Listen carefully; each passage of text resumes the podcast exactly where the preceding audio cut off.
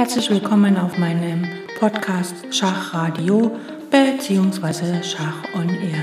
Ich freue mich sehr, dass ihr wieder eingeschaltet habt und wünsche euch ganz viel Spaß mit der heutigen Folge.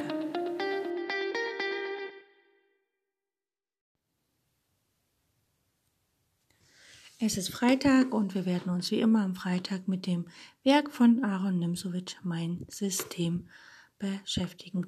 Heute geht es um Kapitel 1.5 und das äh, steht unter dem Motto das Liquidieren und die nachfolgende Entwicklung bzw. nachfolgende Befreiung. Hm, wenn man im normalen Geschäftsleben, wenn ein Kaufmann sieht, dass sein Geschäft schlecht geht, so tut er gut daran, dasselbe zu liquidieren, um den Ertrag sodann in ein besseres Geschäft zu stecken. Leider kommt indes zuweilen auch eine andere Taktik zur Anwendung.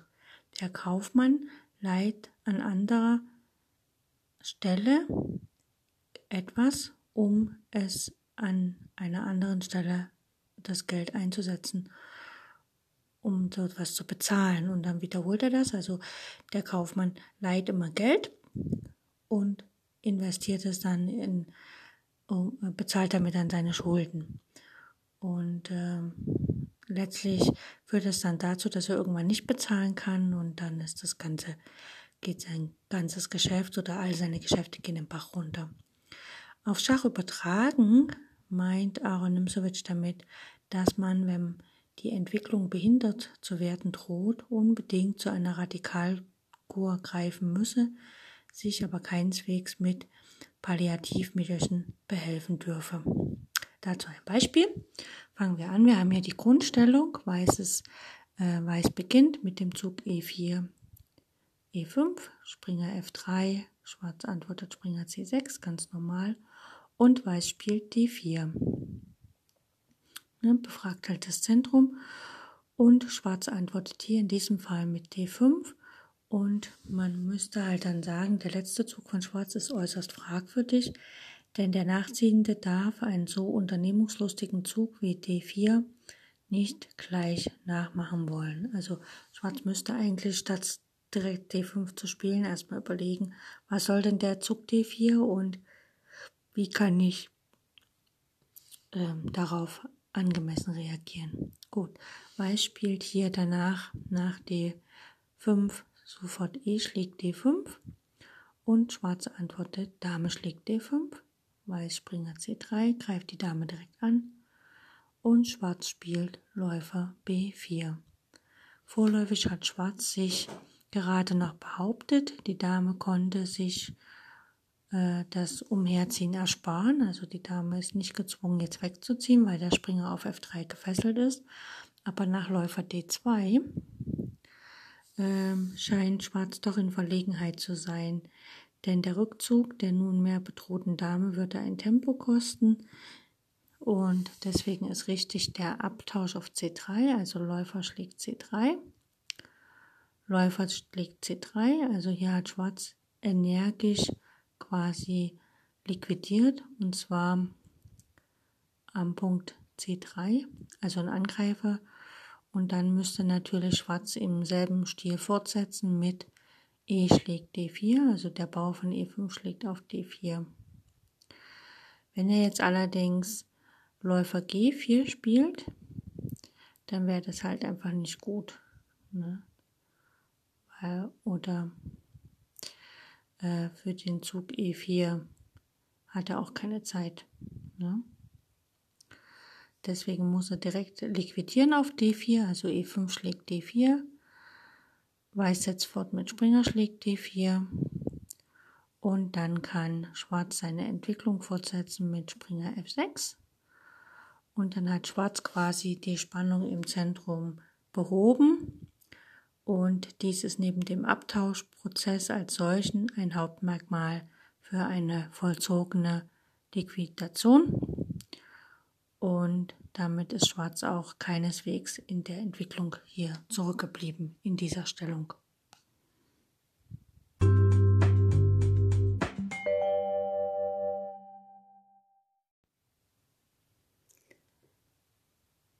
Schauen wir uns eine zweite Partie an, die ähnlich ähm, quasi sich um dieses Thema kümmert. Und zwar geht's los. Weiß spielt E4, Schwarz spielt E5, Springer F3, Springer C6, D4 und D5. Hier ist D5 schon mit einem Fragezeichen bemerkt, weil natürlich Weiß nicht jetzt ähm, direkt äh, schlagen muss, ist er nicht verpflichtet dazu, sondern Weiß kann halt einfach auch Läufer B5 spielen und den Gegner sozusagen genieren, also unter, unentwickelt wie er ist, sieht sich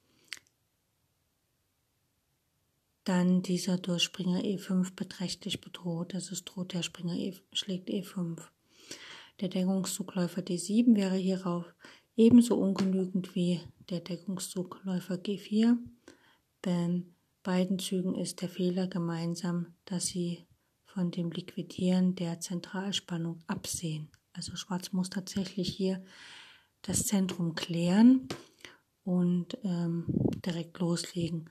Denn Läufer D7, wenn Schwarz jetzt Läufer D7 antwortet, dann verliert er nach E schlägt auf D5, Springer schlägt D4, Läufer schlägt D7 mit Schach, Dame schlägt D7, Springer schlägt D4, E schlägt D4, Dame schlägt D4, hat halt Schwarz einen wertvollen Bauern verloren. Ne? Also Weiß kommt aus dieser ganzen Abtauscherei mit einem Bauern mehr raus, kann relativ zeitnah kurz rochieren und den Darmflügel schnell entwickeln.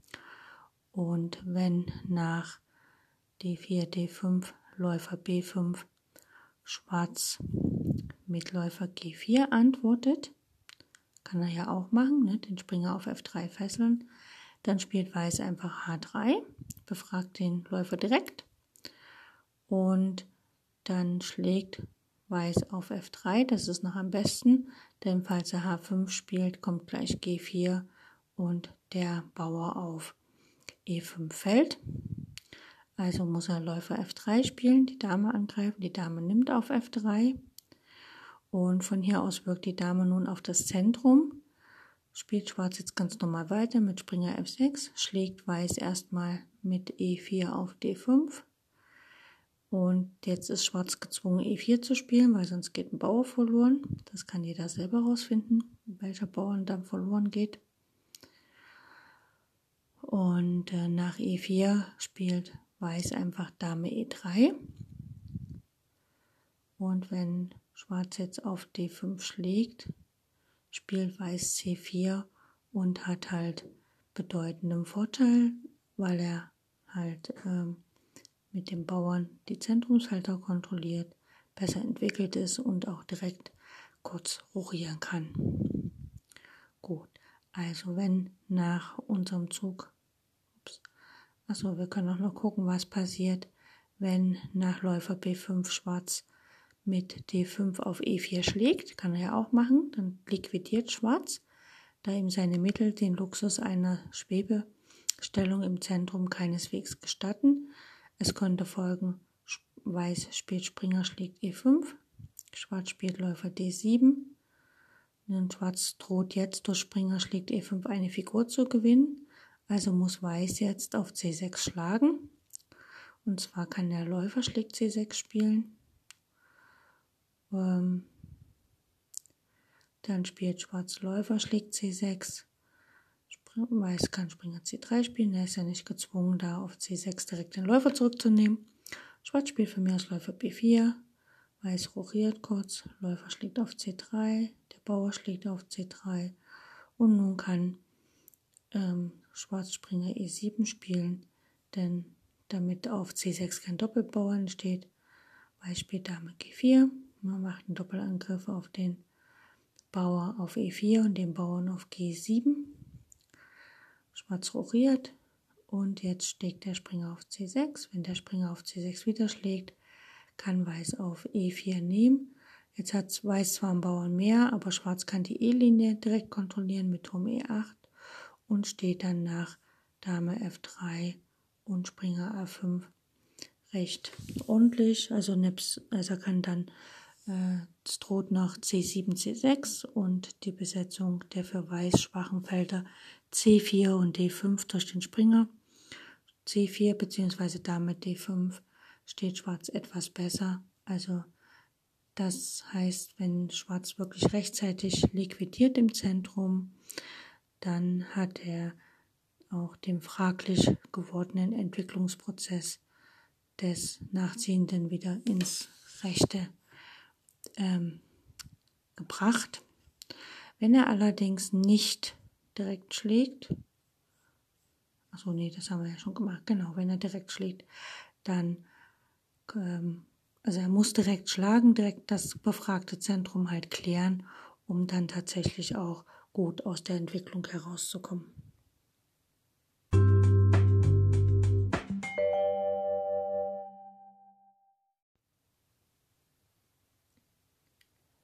Und noch eine weitere Partie, also ein Beispiel, wo, warum die Liquidierung im Zentrum wirklich wichtig ist. Es ähm, kommt aus der aus ähm, einer also aus dem Italienischen beziehungsweise der italienischen Variante. Ähm, Beispiel E4, Schwarz E5, Springer F3, Springer C6 und jetzt typisch italienisch Läufer C4 und Schwarz antwortet mit Läufer C5.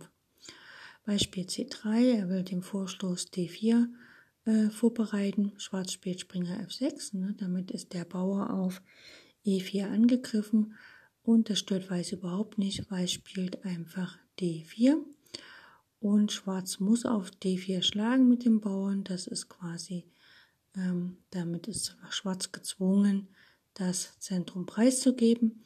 Also E schlägt D4 und Weiß reagiert mit C schlägt D4. Äh, den Bauerngewinn kann man, könnte man machen und hier spielt Weiß, äh, Schwarz Läufer B4 und Weiß spielt Läufer D3. Nun ist auf B4 eine kleine Drohung entstanden, nämlich das gelegentliche Läufer schlägt F7 von Weiß mit Schach, gefolgt von Dame B3 mit Schach und damit konnte Weiß sozusagen Weiß droht, einen Bauern zu gewinnen auf F7. Andererseits sind die weißen Zentralbauern sehr stark und deren Zersplitterung durch D5 ist absolut notwendig und deshalb ähm, wird hier versucht, D5 direkt zu spielen. Also spielen wir mal hier D5 und dann spielt Weiß E schlägt D5 und der Springer schlägt auf D5 von F6. Und jetzt kann Weiß Läufer B4 spielen, also Läufer schlägt B4. Und wenn der C Springer, also der Springer von C6 auf B4 schlägt, dann spielt Weiß Dame B3 und steht besser. Ne, weil er hat einen Bauern im Zentrum, was Schwarz nicht hat, kann direkt rochieren und kann natürlich ähm, noch auf D5 rausnehmen, beziehungsweise den Springer auf B4 befragen, indem er einfach A3 spielt und wenn er dann A3 gespielt hat, muss er der Springer ziehen und dann ist natürlich der Springer auf D5 nicht mehr ausreichend gedeckt. Das heißt, Schwarz ist hier schon gezwungen, C6 zu spielen oder Läufer E6, was keine Züge sind, die ihm Spaß machen. Wenn aber nach unseren Anfangszügen E4, E5, Springer F3, Springer C6, Läufer C4, Läufer C5, C3, Springer F6, D4, E schlägt D4, C schlägt D4, Läufer B4, Läufer D2. Wenn jetzt Schwarz nicht D5 spielt, was er ja eigentlich gerne machen würde, weil er einfach das Zentrum von Weiß attackieren will, könnte er richtig hier äh, ähm, auf D2 schlagen. Damit liquidiert er quasi die Drohung auf B4. Weiß muss Springer B schlägt D2 spielen. Und nun kann Schwarz D5 spielen. Und wenn Weiß E schlägt D5 spielt, dann spielt Schwarz Springer schlägt D5. Und wenn jetzt Dame B3 kommt, dann kann sich Weiß den strategischen Rückzug Springer C nach E7 leisten. Der Springer auf D5 ist zweimal gedeckt, das reicht also von den Figuren. Und der Springer äh, von C6 steht er jetzt nicht auf B4, wo er attackiert ist. Also das ist viel cleverer.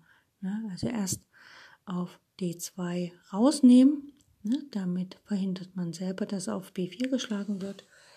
Und dann einfach D5 nachziehen. Also manchmal, ähm, wie wir gesehen haben, bildet also der Abtausch richtig angewandt, also auch zum richtigen Zeitpunkt, eine treffliche Waffe und die Grundlage zu den von uns oben analysierten typischen Manövers. Abtausch nebst nachfolgenden Tempogewinn und Liquidieren nebst nachfolgender Entwicklungs- oder Befreiungszügen.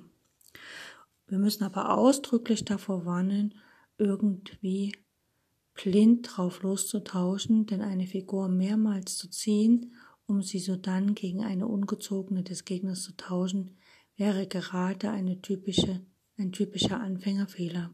Ergo, man tausche nur in oben in den ähm, letzten beiden gezeigten skizzierten Fällen. Also wenn man abtauscht und dann einen Tempogewinn macht oder man liquidiert etwas, um danach sich zu entwickeln bzw. zu befreien. Sonst machen Abtausch, äh, macht ein Abtausch keinen Sinn. Und dazu können wir uns noch ein Beispiel anschauen. Ein Beispiel für einen schlechten, unmotivierten Abtausch. Mm, und zwar Weiß spielt hier ein Gambit, also Weiß spielt E4, Schwarz E5 und Weiß spielt gleich D4 und Schwarz nimmt auf D4 gleich raus mit E schlägt D4 und Weiß spielt hier C3. Also ein klassisches Gambit. Man könnte jetzt auf C3 wieder schlagen. Und ähm, hier ist es natürlich so, dass Schwarz sehr oft Läufer C5 spielt. Und merkwürdig, dieser temposchluckende Zug ist jedes Anfängers erster bzw. zweiter Gedanke. Zunächst erwägt der Anfänger, dass er auf C3 schlägt, also dass er auf C3 schlägt, dann verwirft er es aber denn man soll ja nicht in der Eröffnung so auf Bauernfraß spielen. Das hat er schon irgendwann mal gehört. Und deswegen spielt er dann Läufer C5, was er äh, als gut empfindet, der Anfänger. Aber für Schwarz äh, ergibt das eine traurige Folge, denn Weiß schlägt jetzt auf D4 der Läufer kann natürlich jetzt nicht auf D4 zurückschlagen wegen der Dame auf D1, also fängt ein Anfänger typischerweise an, mit seinem Läufer hin und her zu ziehen. Er gibt einen Schach auf B4, Läufer B4 und Weiß spielt jetzt der Läufer D2 und dann spielt der Anfänger typischerweise auch Läufer schlägt D2 was dann natürlich erzwungen ist. Er könnte auch mit dem Läufer wieder zurück, aber nach D6 will er nicht. E7 und F8 versteht auch jeder Anfänger, dass das ein Tempoverlust ist. Und dann kann Weiß äh, auf D2 schlagen mit dem Springer. Und im Grunde hat Schwarz, um den Läufer schlagen zu lassen, drei Tempi verloren. Und in der Stellung sieht man auch die drei Tempi ganz eindeutig denn es steht ein weißer Bauer auf E4, ein Tempo, einer auf D4, zweite Tempo und der Springer schon nach D2 entwickelt, dritte Tempo. Und wenn ähm, Schwarz aber nach dem Gambit, also nach C3, nicht Läufer, also nach Läufer C5 und C schlägt D4, ähm, nicht nach B4 gegangen wäre, dann wäre zumindest Läufer B6 ein bisschen besser gewesen. Aber das hat also das spielen die meisten Anfänger nicht.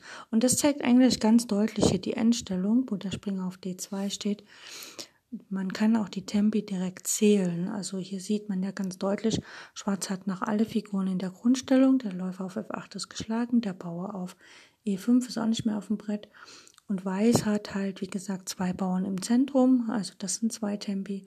Und den Springer von B nach D2 entwickelt, das ist das dritte Tempi und mit drei Tempi Vorsprung sozusagen, wenn man die nicht wieder irgendwo verschenkt, hat man eigentlich die Partie sehr wohl sehr gut gestartet.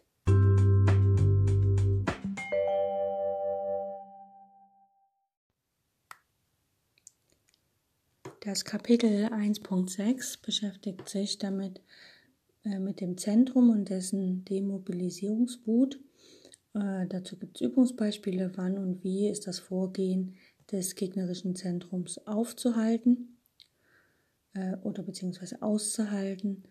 Und man überlegt halt, wann man das Zentrum behauptet oder aufgibt.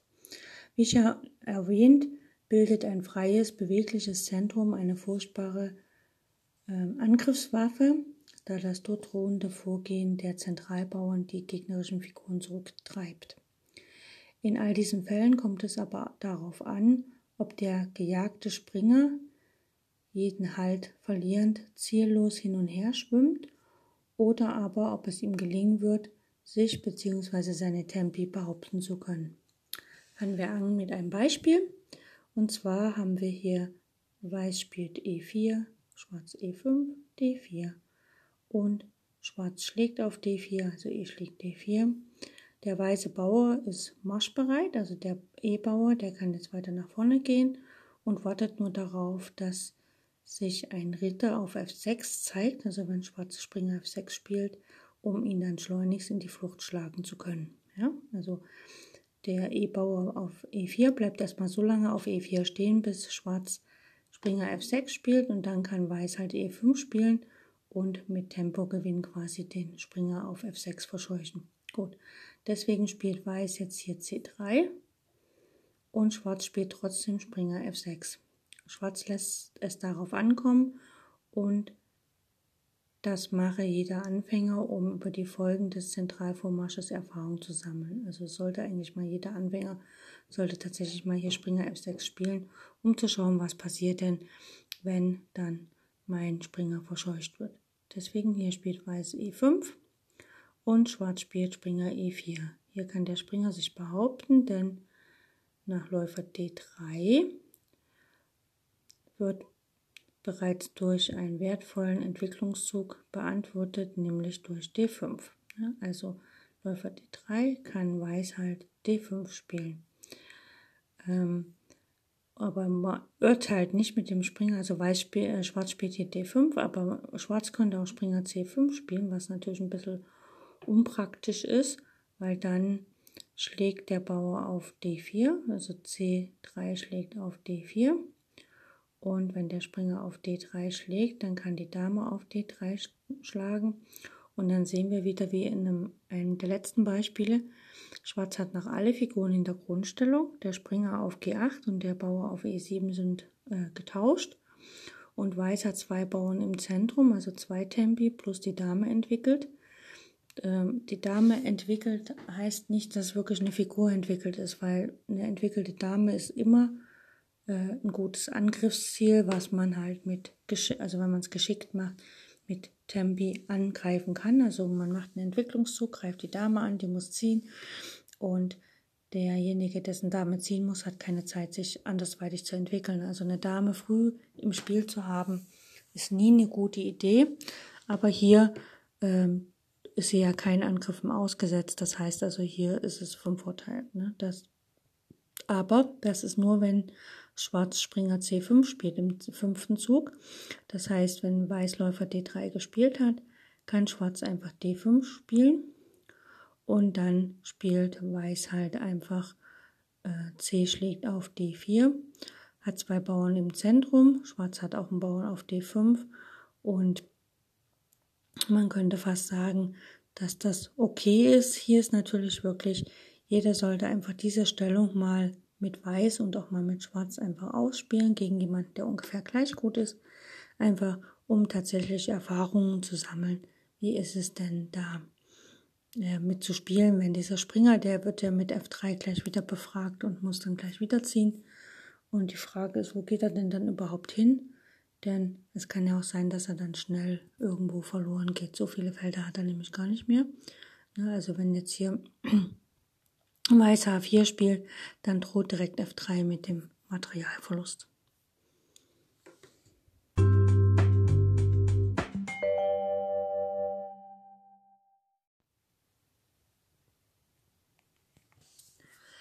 Ähm, wir können nochmal diesen äh, Anfang von der Partie uns anschauen. Und zwar Weiß hatte E4 gespielt, Schwarz hat E5 geantwortet, Weiß spielt D4, Schwarz schlägt auf D4, Weiß spielt C3 und Schwarz spielt Springer F6 und lädt damit den Weißen ein, E5 zu spielen.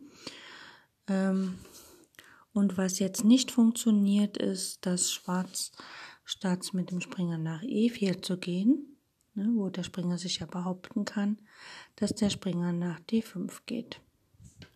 So.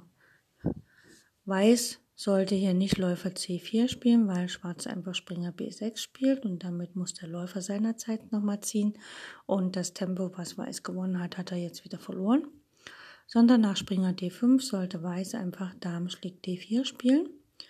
Und jetzt ist der Springer angegriffen, also Schwarz muss sich jetzt damit beschäftigen, was er denn damit macht. Und das Einfachste ist, dass er vielleicht C6 spielt, aber dann kommt tatsächlich Läufer C4 und jetzt muss der Springer nach B6 zurück. Der Läufer auf C4 ist jetzt von der Dame gedeckt, das heißt also Weiß muss jetzt kein Tempo verschwenden, um tatsächlich den Läufer zu decken, sondern kann die Entwicklung fortsetzen und Weiß hat damit 6 Tempi gegen 2 bzw. anderthalb, denn der Springer auf B6 steht hier nicht besser als sonst auf F6 oder C6 und ist nicht nochmal, also was dann noch nicht mal ein vollwertiges Tempo ist, da es sich doch hierbei um keinen Zug eines Zentralbauern handelt. Ne? Das heißt also, wir können ja mal zählen. Wir haben hier in der Stellung von Schwarz, haben wir wie gesagt den Bauern C6 gespielt, den Springer auf B6. Das Tempo, das der Springer auf B6 steht, kann man nicht als vollwertiges Tempo zählen, weil der Springer muss irgendwie nochmal ziehen, um tatsächlich am Spiel teilzunehmen. Während Weiß hat ein Tempo wegen Springer F3, man kann sagen, ein oder zwei Tempi mit dem E5-Bauern, ein Tempi mit den C3-Bauern, ein Tempi mit Läufer C4, also sind schon eins, zwei, drei, vier, beziehungsweise fünf, wenn man den E5-Bauern als zwei Tempi sieht. Und nochmal die Dame, das sind quasi sechs Tempi, was Weiß hat. Und wie gesagt, Schwarz hat äh, ein Tempo für den Bauern auf C6 und ein Tempo für den Springer auf B6, beziehungsweise nur ein halbes Tempo für den Springer auf B6, weil der ja nochmal was tun muss. Und damit hat Weiß eigentlich schon vier Tempi Vorsprung, was natürlich fantastisch ist. Und äh, so kann man eigentlich in der Eröffnung schon die, mh, mm, die Stellung einigermaßen bewerten. Und wenn man wirklich so viel Entwicklungsvorsprung hat, dann ist es natürlich, ähm, dann sollte es eigentlich für einen ähm, Spieler möglich sein, die Partie dann tatsächlich auch für sich zu entscheiden. Wir haben hier noch ein kleines Übungsbeispiel. Und zwar äh, spielt Weiß E4, Schwarz spielt E5 und jetzt kommt man nicht D4 und sowas, sondern F4, das klassische Königsgambit. Und Schwarz schlägt auf F4, was ein Zeitverlust ist, ne, weil er zieht ja, also er tut nichts zur Entwicklung und er zieht im Gegenteil nochmal den Bauern Außenzentrum heraus. Weiß spielt Springer F3 und Schwarz spielt Springer F6. Der lädt quasi den Weißen zu E5 ein. Und Weiß spielt hier auch E5. Und nun kommt es wieder darauf an, ähm, dass, ähm, wo der Springer hinzieht. Springer E4 würde nun keine Behauptung bedeuten, im Gegenteil, es käme sofort D3 und dann müsste der Springer zum Beispiel nach C5, dann kommt D4 und so weiter. Aber hier ist das Feld D5 ausnahmsweise ein gefriedigter Platz, also ne, wenn er jetzt nach D5 geht und nicht nach E4. Ähm, also, aber hier ist aus das Feld H5 ausnahmsweise ein gefriedeter Platz denn sonst sind ja die Randfelder für den Springer ungünstig. Zum Beispiel kann jetzt nach E5 der Springer nach H5 ziehen. Ne, er will ja nicht, nach E4 will er ja nicht. Und dann kann Weiß D4 spielen und Schwarz D5 und ähm, der Springer auf H5 kann da aber stehen bleiben, weil ja der Zug G4 nicht möglich ist so schnell. Oder auch Schwarz kann nach D4 D6 spielen um den einmal gezogenen weißen Königsbauern zum Tausch gegen den nur einmal gezogenen Damenbauern zu veranlassen. Und Schwarz steht dann gar nicht so übel. Ne? Aber wie gesagt, die Frage ist halt immer nach E5, wo der Springer hinzieht.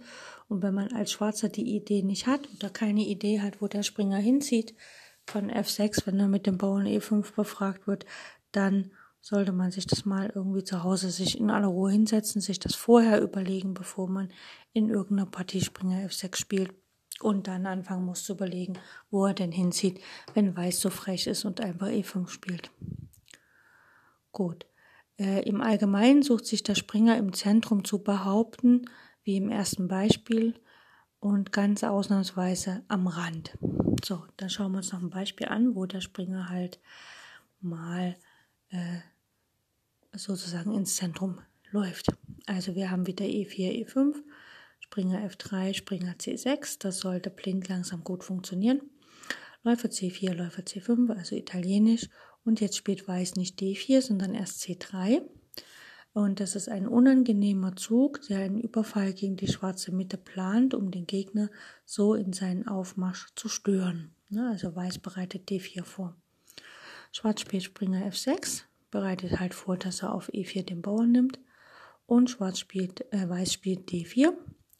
Schwarz muss nehmen, muss ja, das Zentrum wird ja geklärt, also spielt er E schlägt D4 und jetzt kommt E5. Wäre Springer E ähm, genau. Jetzt wäre Springer E4 ein Fehler, weil einfach Weißläufer D5 spielen kann. Und ähm, nach E5 kann sich der Springer nicht mehr aus eigener Kraft behaupten. Er nimmt die Hilfe des D-Bauern in Anspruch. Also spielt er jetzt D5. Und falls jetzt der Läufer nach B3 geht, dann kann der Springer nach E4 kommen und kann sich dort behaupten, denn der Bauer deckt den Springer auf E4. Und falls auf D5 geschlagen wird mit dem Läufer, dann hat der Weiße einfach eine Figur verloren, das, weil die Dame auf D5 wieder nehmen kann. Gut, jetzt gibt es ja ein kleines Übungsbeispiel. Das heißt also, man kann das nachspielen und ähm, dann gegen Freunde, Bekannte, Verwandte oder im Internet das mal als Partie spielen und ausprobieren, wie es weitergeht und äh, oder einfach über die Stellung, die am Ende auftaucht, ein bisschen nachdenken. So, in der von uns bereits untersuchten Stellungen nach E4, E5, D4, D, äh, E schlägt D4, C3, Springer F6, E5, Springer E4, Läufer D3, D5, geschieht jetzt einfach mal als Weißer C schlägt D4. Und nun darf Schwarz nicht schon glauben, in Sicherheit zu sein, denn ein temporaubender Anschlag gegen den Springer auf E4 liegt in der Luft. Erstens Springer C3, aber Schwarz entwickelt sich mit Angriff etwa durch. C schlägt D, also Quatsch, wenn jetzt, ähm, genau, ähm, Schwarz kann jetzt Springer C6 spielen. Weiß spielt Springer F3, muss er seine Bauern decken. Und dann kann halt Schwarz Läufer G4 spielen und es droht halt Läufer, äh, ja, also weil er bedroht quasi, ähm, er kann halt, jetzt kann Weiß nicht Läufer schlägt D4 spielen, weil einfach der Bauer auf D4 nimmt. Ne? Deswegen Läufer G4 nimmt quasi Weiß die Möglichkeit. Also, äh, Quatsch. Ja, also Weiß kann erstens nicht Läufer D3, E4 spielen, weil der Bauer auf E4 wieder nimmt und dann der Springer auf F3 fällt. Andererseits kann Weiß aber jetzt einfach auf D4, äh, Schwarz kann den weißen Bauern auf D4 schlagen, denn der Springer von F3 ist ja gefesselt. Ne? Oder Schwarz kann auch äh, nach C schlägt D4, kann er auch C5 spielen. Er unterminiert quasi den Bauern. Ne, weil jetzt muss sich ja Weiß entscheiden, was macht er denn mit seinem D-Bauern. Er kann ja auch kein Bauern gewinnen. Ne? Also wenn er auf E4 schlägt, dann schlägt der Bauer auf E4 zurück und äh, er kann nicht auf C5 schlagen, weil einfach der Läufer auf C5 zurückschlagen kann und die Dame kann auch vorher noch die andere Dame mit Schach unterwegs schlagen. Und Schwarz kann aber nicht nach C schlägt D4 kann dann nicht Läufer B4 Schach spielen. Dann kommt wieder Läufer D2 und Schwarz wird mit einem temposchluckenden Abtausch genötigt. Ne? Also das will Schwarz auf keinen Fall machen. Und deswegen ist halt wirklich gut zu überlegen, was spielt halt Schwarz nach C schlägt D4, muss er halt eine Entscheidung treffen. Aber wie gesagt, mit Springer C6 und Läufer G4 kann er einfach einen schönen Angriff machen und hat dabei alle Figuren entwickelt. Es ist immerhin vorsichtiger, das Zentrum intakt zu halten, selbst wenn es uns gelingen sollte, den Stoß der sich heranwälzenden Bauernmasse, Bauernwalze aufzufangen, durch skizziertes richtiges Ausweichen des Springers. So ist besagte Spielweise doch schwierig und außerdem braucht ja die Bauernwalze nicht gleich vorzugehen, sondern schwebt erwähntes Vorgehen als ewige Drohung über unserem Haupte. Daher falls ohne sonstigen Nachteile möglich, halte man das Zentrum.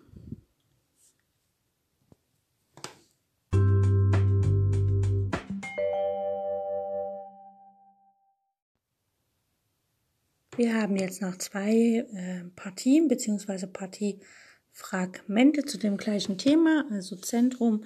Soll ich es beweglich halten? Soll ich es behalten? Soll ich es aufgeben? Soll ich es unterminieren? Soll ich es liquidieren? Was auch immer haben wir jetzt hier noch zwei Beispiele und dann ähm, ist das für heute sozusagen auch geschafft. Ich weiß, es war schwierig oder ich weiß, es ist sehr umfangreich, aber wie gesagt, Aaron Nimsovic, äh, das Werk von Aaron Nimsovic wäre kein Klassiker, wenn es nicht tatsächlich auch ein bisschen Inhalt beinhalten würde. Ne? Also wenn es nur bla bla wäre und äh, dann wäre es ja kein Klassiker geworden. Okay, gut. Die nächste Partie, wie immer E4, E5, offene Spiele, Springer F3, Springer C6, Läufer C4 und jetzt spielt Weiß, äh, Schwarz nicht Läufer C5, was ein bisschen aggressiver wäre, sondern Läufer E7.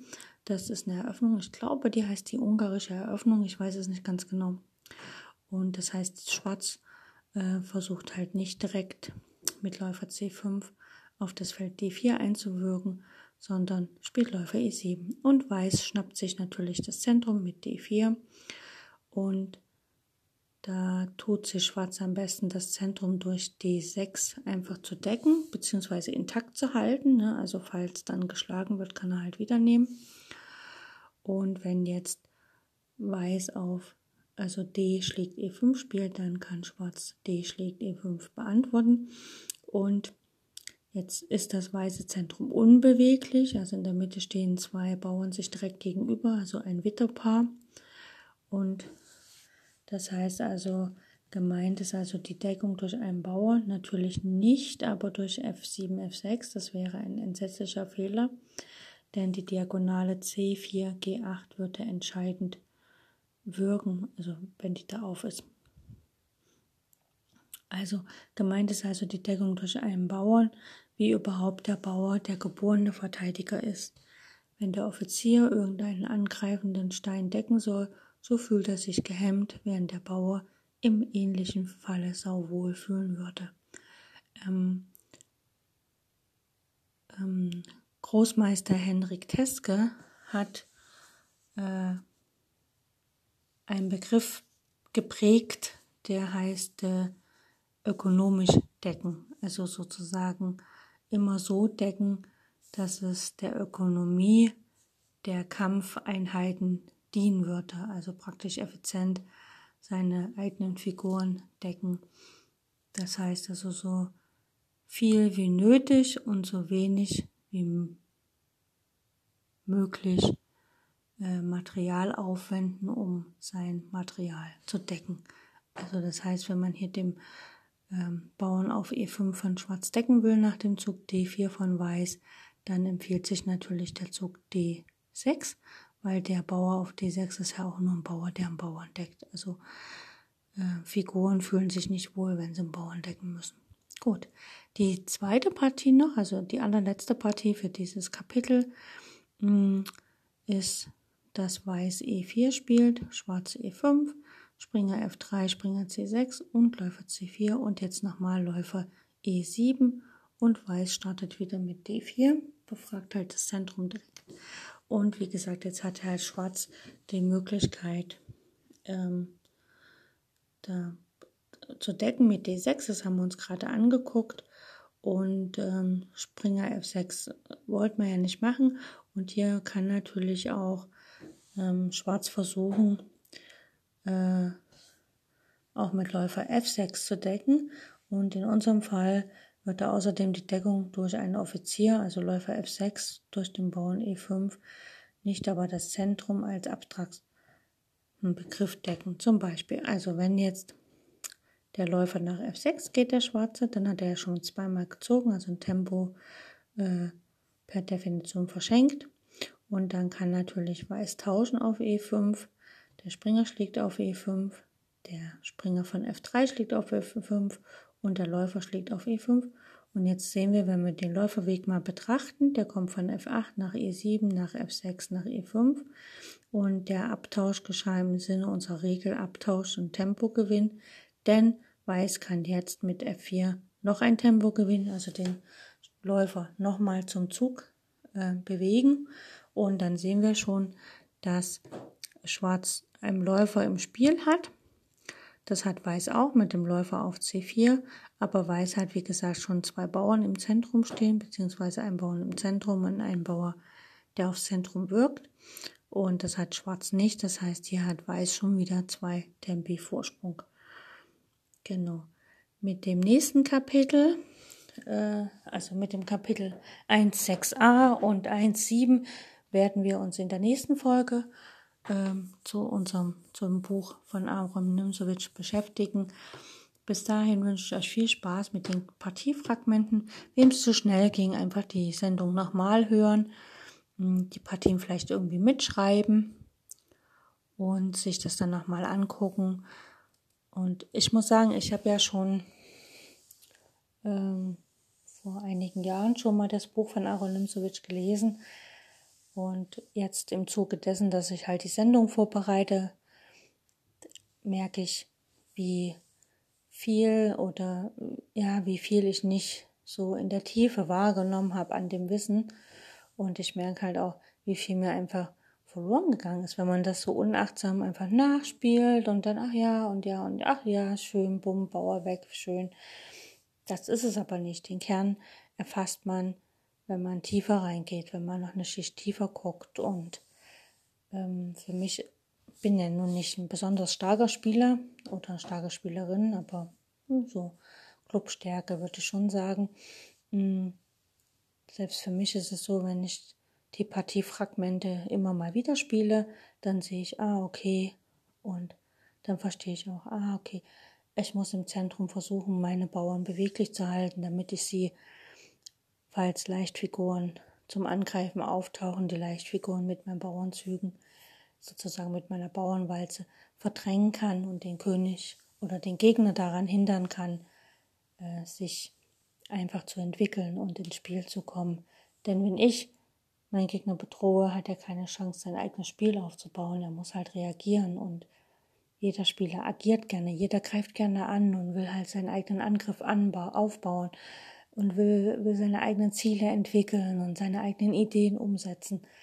Wenn er aber immer wieder dabei gestört wird, dann fühlt er sich da nicht wohl und äh, neigt dann schneller zu Fehlern, was natürlich für uns gut ist, weil wir dann leichter auch tatsächlich unser Spiel aufbauen können und den Gegner letztlich auch besiegen können. Von daher ist es wichtig zu wissen oder sich klar zu machen, was ist die Bedeutung vom Zentrum und wie wirken unsere Bauern auf das Zentrum und was heißt tatsächlich Tempogewinn, was ist ein Tempo und wie kann man halt die Entwicklung schnell vorantreiben, dass man alle seine Streitkräfte im Spiel hat und dann tatsächlich loslegen kann.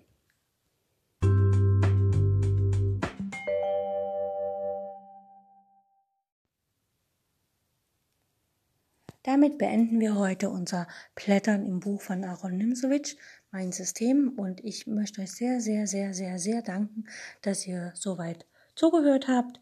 Wenn ihr Freunde, Bekannte, Verwandte habt, von denen ihr glaubt, dass es mein Podcast für sie interessant sein könnte, dann gebt doch einfach die Info weiter, sodass viele, viele Leute hier zuhören. Vielleicht könnt ihr mir auch ein Feedback senden auf Facebook oder auf Leadchess gibt es äh, mich quasi als Mitspieler äh, Schach on Air heiße ich dort und da könnt ihr mir auch gerne Feedback senden und dort sind auch die Partien in Studien enthalten. so dass man dann dort die Partien direkt nachspielen kann, ohne dass man sie nochmal irgendwie eintippen muss oder so. Und jo, dann freue ich mich und bin euch sehr, sehr dankbar fürs Zuhören und ich freue mich auf die nächsten Folgen. Bis dahin, eure Shanda. Bye bye.